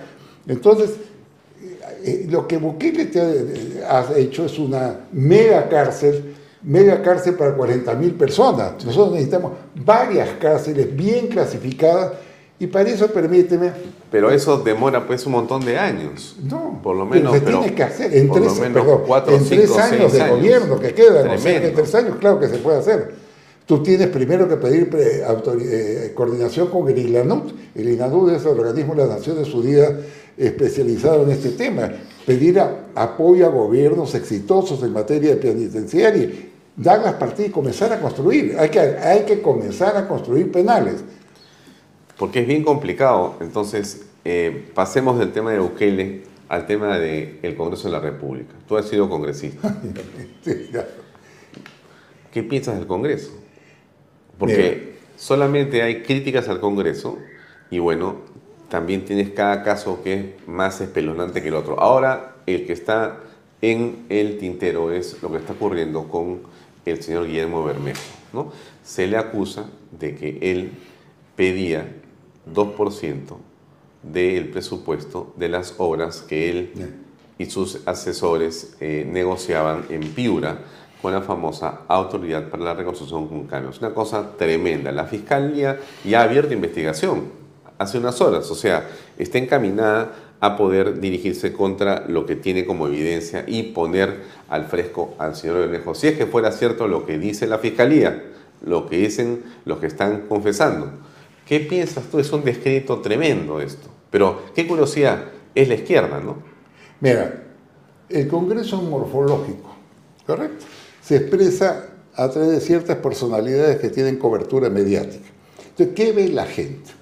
La gente ve, ya no sé si son 5, 8 o 10 mochazuelos, es decir, sinvergüenzas que le quitan la plata a sus trabajadores.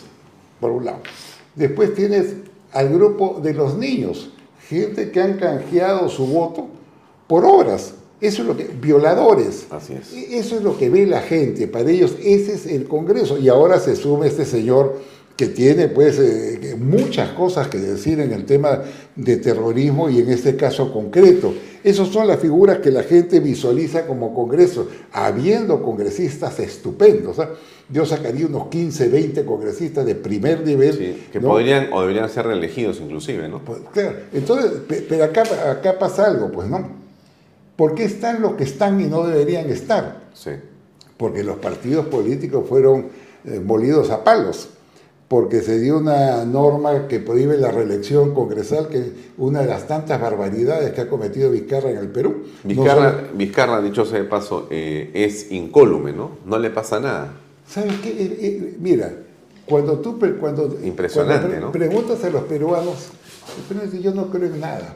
Yo veo que este señor Vizcarra fue expulsado de la presidencia por corrupto, pero no por el Congreso que él consiguió, sino por el Congreso que él impulsó. Lo sacan por corrupto. Hemos visto horas de horas pruebas contundentes, inclusive testimonios de ministros y amigos de él que le dieron plata. Lo expulsan de la presidencia, lo inhabilitan, no sé si 5 o 10 años, pero como si no pasara nada, pide permiso y se va a hacer gira política, ahora se aparece con un lagartito. Todo eso perfora la autoestima ciudadana. Dice, acá no pasa nada. Además se habla pues que tiene una gran influencia en el Poder Judicial y en el Ministerio Público. Entonces cuando tú ves que temas como el de Vizcarra están ahí dando vueltas y no se resuelven, entonces el sistema democrático va siendo resquebrajado lentamente, lentamente eh, va siendo afectado, con ello se da paso a posiciones extremistas, como siempre ocurre eh, en sucesos como este, ¿no? Ahora, tú que eres eh, un aprista de toda la vida, siendo el partido aprista uno con tanta historia, habiendo llegado al presidente eh, dos veces democráticamente al gobierno como Alan García, eh, ¿qué futuro tiene el APRA? Mire, yo creo que si algo el, Perú ha reconocido con la ausencia del APRA de este proceso electoral, cuya responsabilidad absoluta es del presidente Jurado Nacional de Elecciones. El propio Tribunal Constitucional le dijo a Salas Arenas, usted ha cometido un abuso eliminando un partido político como el APRA, también hizo lo mismo con, con el PPC sin ninguna justificación. Y abriéndole con ello el camino a Castillo, que sin embargo, y a pesar de haber eh, presentado una lista mocha, porque de acuerdo al artículo 111 de la Constitución, los candidatos de ser presidencia y vicepresidencia, él presenta la presidencia, pero una vicepresidenta, porque el otro vicepresidente estaba procesado, que es el señor Cerrón, pero también la vicepresidenta no debió ser aceptada porque en ese momento era incompatible, debido a que formaba parte como directiva de un órgano... eh, Electoral. no, de un Del órgano sistema electoral. como es la de pero lo aceptó. Todo lo aceptó Salas Arenas. Y a quien lo observaba le decía, me quieren amenazar a muerte, recurra a Naciones Unidas, recurra a la OE. Acaban de, la Contraloría de pillarlo de una contratación abusiva, incompatible con su función. Espero que no acuse a la Contraloría también de quererlo matar o de quererlo perseguir. Entonces, estamos pagando consecuencias de todo. Todo el sistema político tiene que ser redefinido. Naturalmente, debemos volver. Por ejemplo, terminar con el voto preferencial. El voto Ya, preferencial pero, ha ah, impedido que vayan los mejores valores de un partido. sí. ¿Sabe lo que hacía antes? Mm, La lista prista, por decirlo. sí. Se estimaba que iban a poner, pues, no sé, 15 senadores. Mm. 15. Entonces, ¿a quiénes podía? Los 15 primeros eran eh, Carlos Manuel Cos, eh, Luis Alberto Sánchez, Armando Villanueva, Ramiro Plaré, eh, Lucho Heiser, o sea, los cuadros más calificados y reconocidos. Esa es la responsabilidad del partido. Con, con el voto preferencial eso lo liquidaron. Los liquidaron. ¿no? Entonces ahora el que tiene más dinero, más contacto, más medios de comunicación, puede derrotar a la persona más talentosa de un partido político. Entonces hay que hacer reforma, hay que terminar con los saltimbanquis, ¿no? Esta gente. Mira, solamente decirte esto. Tú cuando votas, si el señor Alfonso Baella se presenta por un partido X, yo voto por el ideario de ese partido que lo representa el señor Baella, que me dice que cuando vaya al Congreso va a cumplir con ese partido. Pero ¿qué pasa si llega al Congreso y el señor Baella al día siguiente se pasa a un partido que tiene ideas completamente diferentes? Esta es una estafa, es una estafa del electorado. Entonces yo creo que debe también introducirse una norma que aquellas personas que eh, son expulsadas de un partido, que cambian de partido, son inmediatamente sustituidas por, el accesitario. Ese me parece lo normal. Ya, pero Entonces hay cosas que te tienen que hacer en estos tres Ya, años. Pero siendo un partido con tanta historia, eh, eh, yo no veo gente nueva de LAPRA. Mucha. ¿Dónde Bueno, está? espera, Vamos a ver. Porque estás tú. No, no, no, no, no, no, no, pero, pero no te estoy, figuramos. no, pues no te estoy maleteando, te estoy simplemente comentando, ¿no? A ver, veo las caras conocidas que tienen predicamento, conocimiento, experiencia, no esté en duda, pero está Jorge el Castillo, te escucho a ti y por ahí quizá a uno o dos más, pero no veo a los jóvenes del APRA, a los jóvenes, ¿dónde, dónde está la generación de los 20 o 30? Mira, primero te puedo Dame un nombre. te- no, te- no doy nombres porque podría herir a algunos que, que quisiera que los diga, pero yo conozco por lo menos unos 20 jóvenes brillantes que lo que pasa es que no tienen plataforma, no tienen tribuna, no son eh, congresistas, no son, no son concejales, no son alcaldes, no sobran parte de un gobierno regional para hacer conocidas sus ideas. Ese es el enorme daño que nos hizo, por ejemplo, Salas Arenas, ¿no? Entonces, Pero tienen al partido aprista. Bien, No, ahí vamos. Ese- es ese una, es algo- una maquinaria histórica. Claro. vin- Vinculada por afectos, por tradiciones, por nuestros muertos. ¿Cómo se están reconstituyendo para- se van a reescribir? De Aya de la Torre, ¿no? de nuestros líderes, de Alan García, Sí. que fue eh, victimado como consecuencia de un ac- acoso infame ¿no? Eh, contra su persona. Entonces, ¿Y ¿Ya están listos para la reescripción? Sí, Yo ya estamos, que estaban, ya estamos, ya estaban, estamos o ya reescritos. lo habían, ya, están. Ya estamos reescritos, algo que nos, nos quieren hacer una, re- una revisión auténtica y nos vuelvan a sacar. ¿Cómo? No, ¿Otra vez ahora? vamos, ya ¿Un proceso ya más? Vamos, vamos, vamos. Ahora viene el segundo gran trabajo. El segundo, una asamblea general del APRA, elegir nuevas autoridades al, al- al Comité Ejecutivo Nacional, a la dirección política e impulsar candidaturas jóvenes, que es lo que nosotros tenemos que hacer. Yo no voy a ser candidato a nada, a nada, porque yo, así fue mi... El, el año 2011, eh, Hace 12 años. sí, imagínate, me llamó Alan para preguntarme, le dije que no. no, ¿Para yo- preguntarte qué? Si, si, si postulo de nuevo, le dije no. Postular al Congreso. Al Congreso ya son dos veces, ya no postulo, porque de esa manera doy paso a, gente nueva. Me acuerdo, me enseñaba una encuesta, me dijo, pero tú estás bien, sí, pero no debo. Y yo pensé que eso iban a decir otros compañeros, pero no, todos se presentaron. Y el resultado los conocemos. ¿no? Ahora hay que buscar a alguna gente que es capaz definitivamente, que tienen que darle solvencia al Congreso. Yo te digo, por ejemplo, personalidades como Nidia Vilches, que tiene mucha experiencia y calidad, ha sido ministra de Estado, ha sido buena parlamentaria, provincial, como Jorge del Castillo, que es un hombre con experiencia, con manejo legislativo, como Mauricio Mulder, que es un tribuno indiscutible, por no ir con más nombres, pero por lo menos No, algunos, lo- muy lo- lo- pocos. los tres que has mencionado me parecen eh, estupendas personas. Eh, mi pregunta no es por los, digamos, consagrados, ¿no? Sino, mi pregunta es por los jóvenes. No veo a pistas jóvenes. pero que hay que darles tribuna, pues no tiene. Por Pero no- una persona jo- joven es Carla García. Joven, Carla García. Pero es conocida porque tiene una tribuna, es una mujer inteligente, batalladora, o sea, Carla sería con candidata. una línea de. una- Carla sería candidata. Los candidatos lo decía el, el partido. No, yo creo que lo No, mejor- pero no, está- estamos de acuerdo. Pero Al tú sabes perfectamente yo sí- que yo sí la, prim- primera decisión es de uno Yo personalmente. sin duda alguna la haría candidata porque es una mujer eh, talentosa, luchadora, inteligente, con buena imagen, ¿no? Mm. Más allá de que sea eh, hija de un compañero querido por todos nosotros, yo creo que tiene los galones, ¿no? Los galones. O sea, tú en la lista podrías sacarla en primer lugar de repente para que jale eso por no su lo sé, Ya, eso pero ya ella, lo está- ella estaría en una lista parlamentaria Sí, imaginaria, imaginaria. ¿Quién? Ella estaría en una lista parlamentaria del Partido Aprista Imaginaria. Podría estar. Sí. Bueno, ha- hay muchos, te digo, ¿no? Uno a veces comete excesos dando nombre omitiendo otros.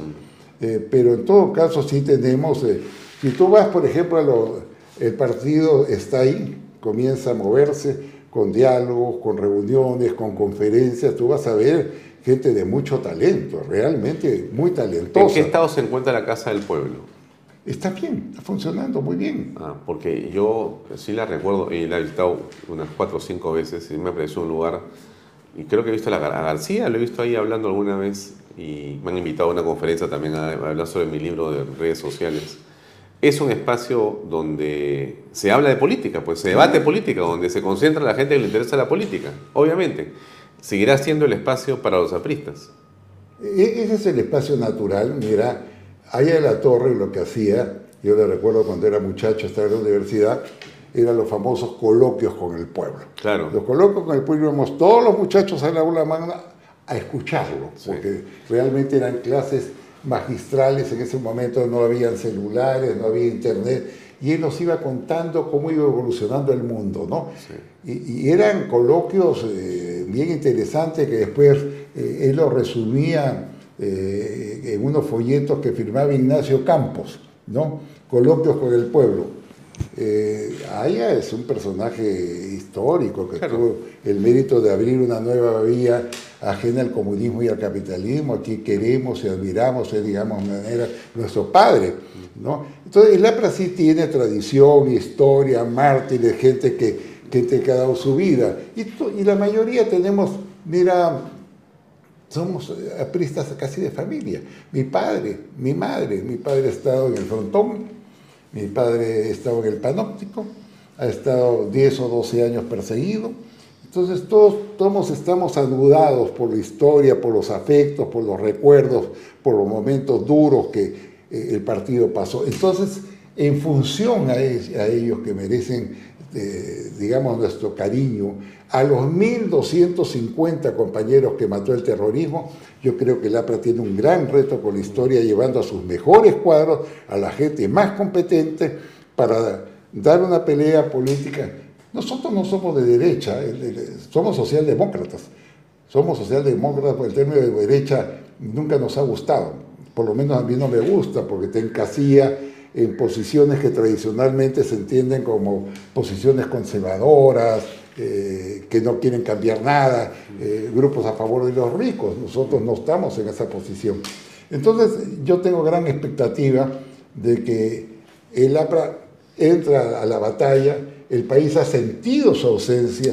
Te doy la absoluta seguridad que con Alan García, por ejemplo, no se producía Castillo. Castillo no existía con Alan García.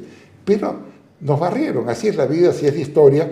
Pero en vez de, de- de estar este, mirándonos la cola, yo creo que hay que avanzar. En la vida siempre hay que avanzar superando dificultades, deficiencias, errores. Mm, Para ir terminando, eh, te preguntaría por eh, la relación del Perú con ciertos gobiernos que percibo que no ha sido resuelta plenamente todavía y que está como en observación. Una que llama la atención es la de Marruecos. Eh, corrígeme si esa relación diplomática entre Perú y Marruecos está algo así como en pausa, suspendida o con alguna característica que no es la tradicional o la normal. ¿Y por qué razón sigue siendo esto? ¿Qué está pasando? ¿Sabes tú? Mira, es una herencia todavía eh, que se mantiene del gobierno de Castillo y es un dictado del Foro de Sao Paulo que tiene como uno de sus principales objetivos la defensa del llamado saharauis. Recuerda que el Frente Polisario Saharaui no son una nación, no son un Estado, por eso no forman parte de las Naciones Son Unidas. ocupantes de un territorio. Claro, no son parte de las Naciones Unidas, eh, son tribu, es una tribu apoyada por Argelia, no lo reconoce 23 de los 24 países árabes, no lo reconoce ningún país europeo, Estados Unidos, Canadá, Australia, no lo reconocen ningún país asiático. Entonces, Y el Perú tiene relaciones por eso, entonces con los Castillo lo que hizo fue bajo presión de esos grupos, ¿no? reconocer a los saharauis como república, lo cual en su momento dijimos una barbaridad, porque tú no puedes afectar una magnífica relación que, tienen que tenemos con un reino como Marruecos, que vamos a cumplir 60 años, ¿no? Teniendo relaciones con los saharauis. Yo no olvido muchas cosas, algunas podré contar, otras no, que ha hecho Marruecos en beneficio del Perú. En favor del Perú. muchas. De manera silenciosa. Muchas. En la pandemia. Sí, muchas. Y en otros momentos en, la historia. Momentos. Yo me acuerdo, por ejemplo, cuando se produjo el terremoto, lo primero que hizo Marruecos es avisarnos que ellos querían anónimamente ¿no? regalar casas. Y regalaron 100, 200, 300 casas a la gente pobre. Eh, y yo le dije al embajador, pero permítame, pues, usted quiere ser anónimo, pero déjame de, cuando se construyen y se entreguen las casas, no, decir algo. poner algo a su nombre y que venga usted. Y fue. Marruecos es además la entrada de Europa, tiene magníficas relaciones con España, con los países europeos, con el mundo árabe, tiene reconocimiento de Naciones Unidas. Yo espero que este difícil momento pase, que la Cancillería supere este momento. La Cancillería hay gente con mucho talento, con mucha eh, capacidad diplomática para hacerlo, y que celebremos los 60 años de relaciones bilaterales como... Con una relación establecida, reconstruida y en el mejor, como siempre ha sido. Así es, así es construida de la mejor manera. Así que todos los problemas son superados cuando hay buena fe. Muy bien. Bueno, Lucho, te agradezco mucho por tu tiempo, por Mira, y en este tiempo, en este tiempo, ¿cuánto hemos demorado? Más o menos 45 minutos, casi 50. en este tiempo se han robado 180 celulares. ¿En una hora? una hora es 197. Increíble, ¿eh? Increíble. ¿no? Bueno, gracias por acompañarnos. Bueno, Amigos, eso es todo por hoy. Nos despedimos hasta la próxima semana. Gracias por estar con nosotros en esta edición de Bahía Talks por Canal B el canal del Vicente. No tenga usted un buen fin de semana. Permiso, buenas noches. Este programa llega, este a, ustedes, programa llega a ustedes gracias a Pisco Armada.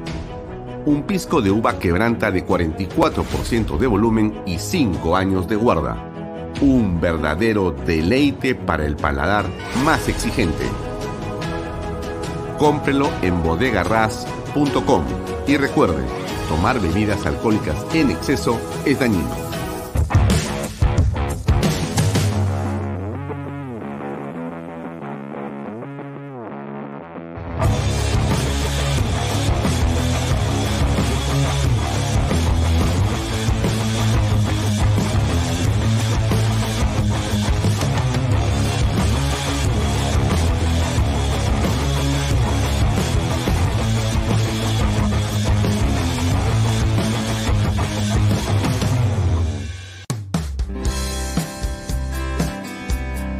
Amigos, tenemos una gran noticia y es que ahora GPR Inmobiliaria es un centro autorizado para la inscripción de techo propio.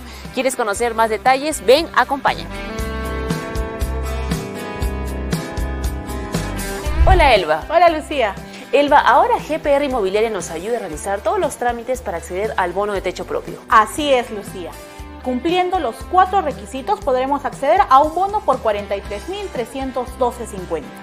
Estos cuatro requisitos son tener un ingreso máximo de 3.141 soles, contar con carga familiar, que puede ser tu pareja, hijos, padres, abuelos o hermanos menores de 25 años, no tener ninguna vivienda inscrita a nivel nacional en registros públicos y no haber recibido antes bonos del Estado. Lucía, con esto estaremos listos para recibir el bono por 43.312.50 de techo propio.